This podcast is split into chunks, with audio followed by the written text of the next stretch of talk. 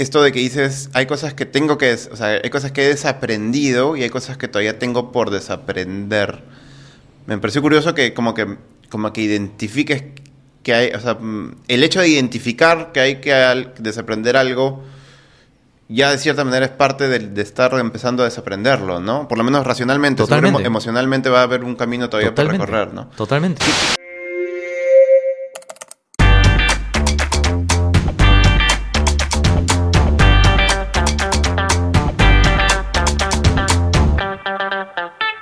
Lo que más me ha roto la cabeza es un artículo de Rada Ruparel que se llama eh, Sanando el Mundo, comienza desde adentro, así es el título.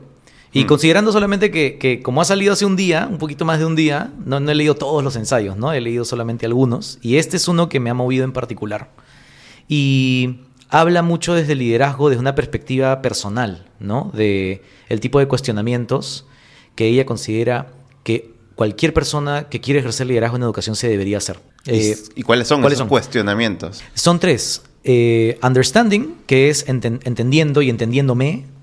Eh, unlearning, que es desaprender. Y unleashing, que es como desencadenar el potencial de uno. Y una de las, de las que más me, movió en understanding, ¿no? Eh, en, la parte de entendimiento de uno mismo para poder liderar en educación, voy a decir un par de preguntas, ¿ya? Eh, las preguntas eran poderosas. Decía, por ejemplo, cómo eh, los sistemas a los que yo formé parte me dieron forma, qué tipos de traumas o estrés yo he vivido en mi vida, para poder entender, ¿no? Qué tipo de sabiduría he heredado al respecto y mm. cómo esto aparece en mi trabajo todos los días. Ahí, entonces, solo para, para, para, ver si lo estoy comprendiendo bien. Sí. Eh, cuando hablas de entendiendo, es como, como lo dijiste hace un ratito, ¿no? Entendiéndome, o sea, es, no es entendiendo el sistema, sino para yo, yo, entenderme a mí. Ser alguien que ejerce liderazgo en el sistema, yo tengo que entenderme. Sí. Y desaprender me cosas, no desaprender sobre un tema, sino desaprenderme. Así es. Y soltarme o desencadenarme. Sí, es mucha, es mucha, la mirada interna. De uno mismo. Este, este ensayo se trata de eso, ¿no? Eh, por ejemplo, otras preguntas dice, ¿a través de qué lente yo veo el mundo? ¿No? Mm. ¿Qué, qué, qué, qué, veo en el mundo?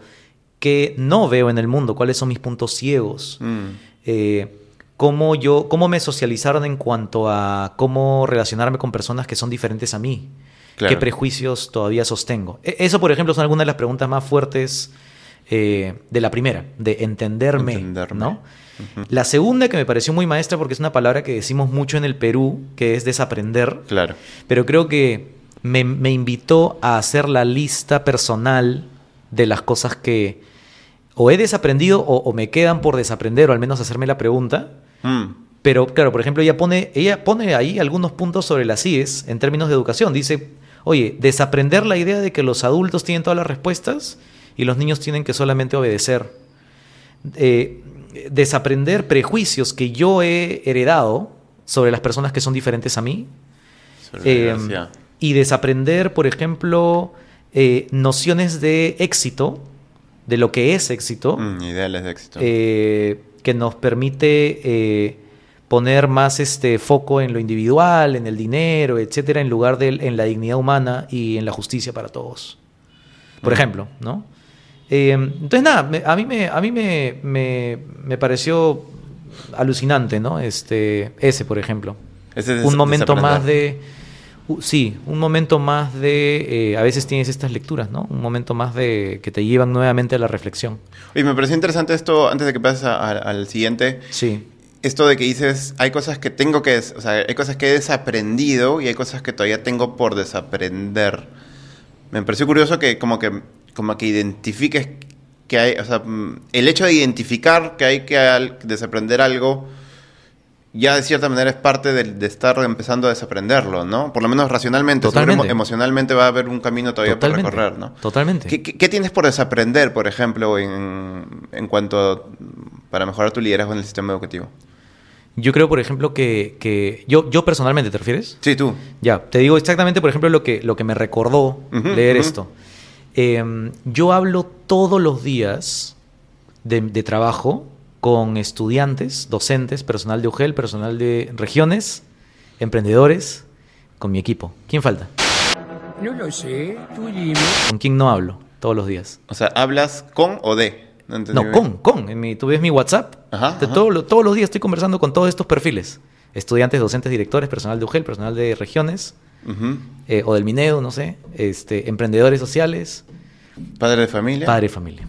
Entonces, por ejemplo, cuando leí me recordó que... O, o sea, no, no, no me refiero a que no hablo, lógicamente hablo con padre de familia, porque todos Claro. ellos también, muchos son padres y madres, ¿no? Claro, claro, pero no en su... Pero no, en ese rol. Claro. Y entonces uno de los cambios, por ejemplo, que yo estoy tratando de hacer en mi costumbre ya de hablar todos los días con personas de todos los roles, es, eh, es poder dedicar parte de mi tiempo a hablar con padres de familia de educación, desde su rol de padres de familia. Claro. Eh, hace dos días, por ejemplo, lo hice. Eh, Mm. Y poco a poco voy tomando pasos hacia... Y conversaciones bien profundas. Y... ¿Y cómo lo haces? ¿Con, con, con padre de familia del, del salón de tu hija? No, no, no. O sea, digamos, sí, O pero... sea, buscas, pero, ¿tú pero eres creo- padre de familia en la calle? No, no, por ejemplo, ¿En el este, eh, con uno de nuestros estudiantes en Enseña Perú, Ajá. eh, hace dos días tuve una conversación de dos horas con, Su con mamá su o papá, papá. y su mamá Ah, ya, qué interesante. sobre educación, sobre ellos, sobre su rol. Y comenzamos a soñar juntos sobre lo que podría ocurrir en esa zona de Cajamarca para todos los estudiantes y qué rol podíamos jugar cada uno. Claro, me pongo a pensar cómo organizarlos, ¿no? Porque claro, las APAFAS debería ser un órgano interesante para, para organizarlos y para que tengan sitio y que representen también, ¿no? Porque claro, podemos darle sitio a un padre de familia, pero no si está representando realmente en alguna mesa, por ejemplo, a, a- a algún colectivo, ¿no? Mm. Co- ¿Cómo, cómo, cómo, has, cómo has pensado, por ejemplo, darle más voz a los padres de familia? O Es que no sé ya si... estamos saliendo un poquito, pero... Sí, eh, pero, pero igual está interesante. O sea, mi última reflexión es que no, no estoy seguro siempre si, si el tema de la voz está atada al tema de representación. Ah, mira. Simplemente, al- claro, yo- a yo representación de un colectivo. Exactamente, ¿no? Ajá. O sea, creo que para, para mí en mi cabeza son dos cosas separadas y lo que en principio creo que podemos asegurar mucho más rápido ahorita en el corto plazo, sin duda, es que en la mesa de trabajo, en la mesa de diagnóstico de problemas educativos, estén sentados padres de familia. Eh, que tienen opiniones eh, eh, súper valiosas, igual de valiosas que otros actores que ya están, ¿no? Claro. Hay un montón de lugares en el país donde hay padres de familia organizados, por supuesto, los hay y que funcionan muy bien. Eh, pero, pero las dinámicas, ¿te acuerdas? En la edición pasada hablamos de cambio sistémico o no. Las dinámicas de práctica, de poder, de, Propósito. de- de propósito. Es que a veces las dinámicas de poder terminan haciendo que algunos tengan la oportunidad de plantear sus opiniones y otros no. Que algunos tengan el micrófono y otros no. Que algunos estén sentados en el panel y otros no. Y creo que eso deberíamos combatirlo activamente. ¿Y, y, y por qué, mm, regresando un poquito al, al artículo, por qué el no conversar con padre y familia era algo que tenías que desaprender? O sea, mm, ¿no sería algo que tienes que aprender más que desaprender? Supongo que depende de cómo lo vea, pero supongo que si lo trato de rastrear es que, es que eh, yo me socialicé con el concepto de educación pensando en el maestro y en el director, en el equipo, vamos a decir, formal de un colegio. Mm, Creo que eso es lo que he detectado, ¿no? Eh, si bien mis padres formaron parte de, de mi educación, porque muchas de estas cosas que, que tienes que desaprender, primero tienes que traerlas a, la- a tu conciencia, pues, ¿no? Porque operan en automático dentro de ti. Entonces, en mi exploración actual, creo que eso es. Creo que Desaprender esa, esa, esa es idea. desa- desaprender esa la idea de que el cambio educativo le pertenece solo a los especialistas en educación. Ya lo hice con los estudiantes, por ejemplo, ¿no? Eh, para mí el cambio educativo no pasa solamente por los especialistas en educación o los que tienen un puesto formal en el sistema público. o Pero es interesante porque, claro, yo creo que ya es algo que, por lo que hemos venido conversando, ya has venido desaprendiendo. Pero, claro, el desaprender no es on-off, sino es un camino, ¿no? Has desaprendido eso, has incorporado a estudiantes, pero ahora te das cuenta que todavía falta Así algo por desaprender porque hay actores que todavía no terminas de incorporar. ¿no? Así es, exactamente. Recuerda que el Laboratorio Docente es una comunidad online de formación docente. Entra a www.laboratoriodocente.org y encuentra el curso, el círculo de lectura, la meditación, el podcast que necesitas para crecer y convertirte en la docente que quieres. Bacán, pasemos al tercero entonces, antes que se nos vaya. Eh, unleashing, que era como de este, desencadenar tu, tu- tu potencial, ¿no? Y esto también es muy relacionado con inteligencia emocional y estas cosas, ¿no? Porque cuántas veces uno se. El martillo más fuerte que, que se pega es uno mismo, ¿no? Este, con, con, con, este, las dudas de uno mismo, etcétera. Y acá Rada este, dice, mira, el primer paso para cultivar tu propio potencial es cultivar la autocompasión. Mm. O sea, ser un poquito más generoso contigo mismo y nos lanza algunos hechos científicos ahí, ¿no? Dice, mira, este, em, el ser humano eh, tiene como 60.000 pensamientos al día y 80% de esos pensamientos son negativos. Ah, su madre. Entonces, este, y 95% se repiten del día anterior, ¿no? Ajá. O sea, hay como, entonces cuando, cuando, de nuevo, eh, leí estas cosas, ¿no?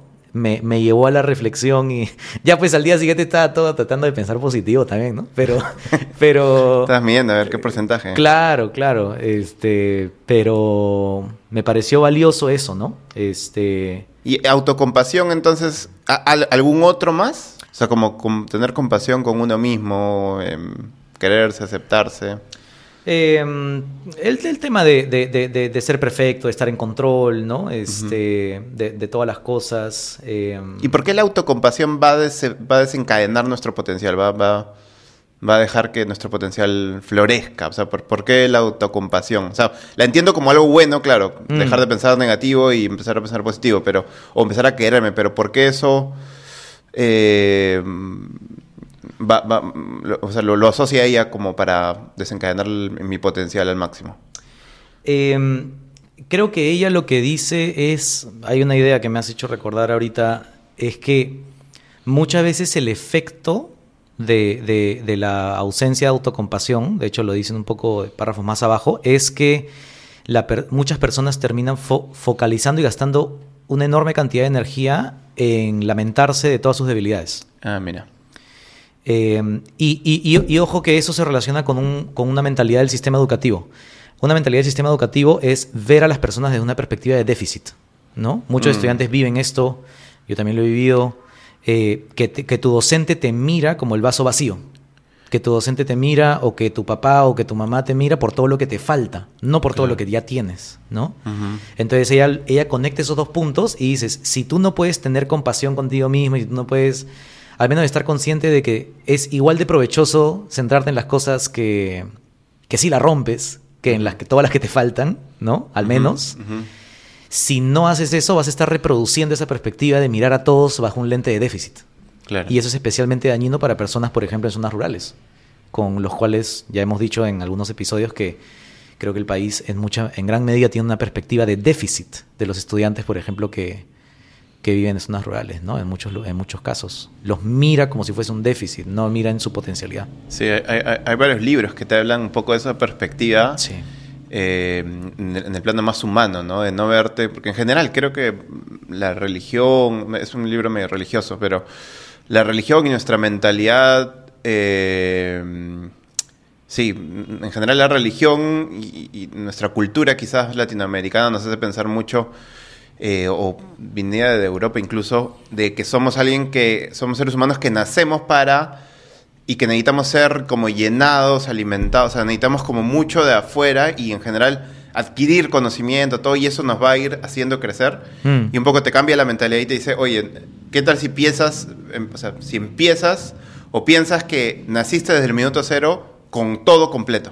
O sea, no eres alguien que le falta algo, sino eres alguien que, que, que ya estás completo, o sea, que naciste completo y que más bien es poco a poco ir como quitando el barrito a eso, pero ya estás completo, no es que naciste en necesidad del otro, necesidad de alguien, necesidad de algo, ¿no? Claro. Me Que curiosamente es, por ejemplo, el comportamiento que tienes con las plantas, ¿no? Nace la planta y la cuidas para que florezca. ¿no? Eh, pero sabes que va a florecer si, si, si- no sé, si, yo, yo reflexiono mucho de esa imagen, ¿no? Este, esa plantita es tal cual lo que todo ser humano hace para cuando quiere que una planta florezca, ¿no? La mira como un potencial permanentemente, este, y la, y la, y la cuida y se asegura que tenga las condiciones, pero a veces, imagínate que, ese- que eso sea un estudiante, muchos estudiantes los miran como una planta que de frente le dicen esa planta nunca va a crecer, y entonces no va a crecer. Entonces, eh, repítenos el, el título del, del- del artículo para cuando vayamos a, a leer el libro. Sí. Es, eh, en inglés es Healing the World, It Starts From Within, y en español sería Sanando al Mundo, comienza desde adentro. De Es el artículo Ruparel. escrito por, Radha Ruparel. en el libro, Llamado, eh, ¿cuál es el liderazgo que necesitamos ahora? hecho por Teach for All, ¿verdad? Ujú. Con 33 voces De 18 países.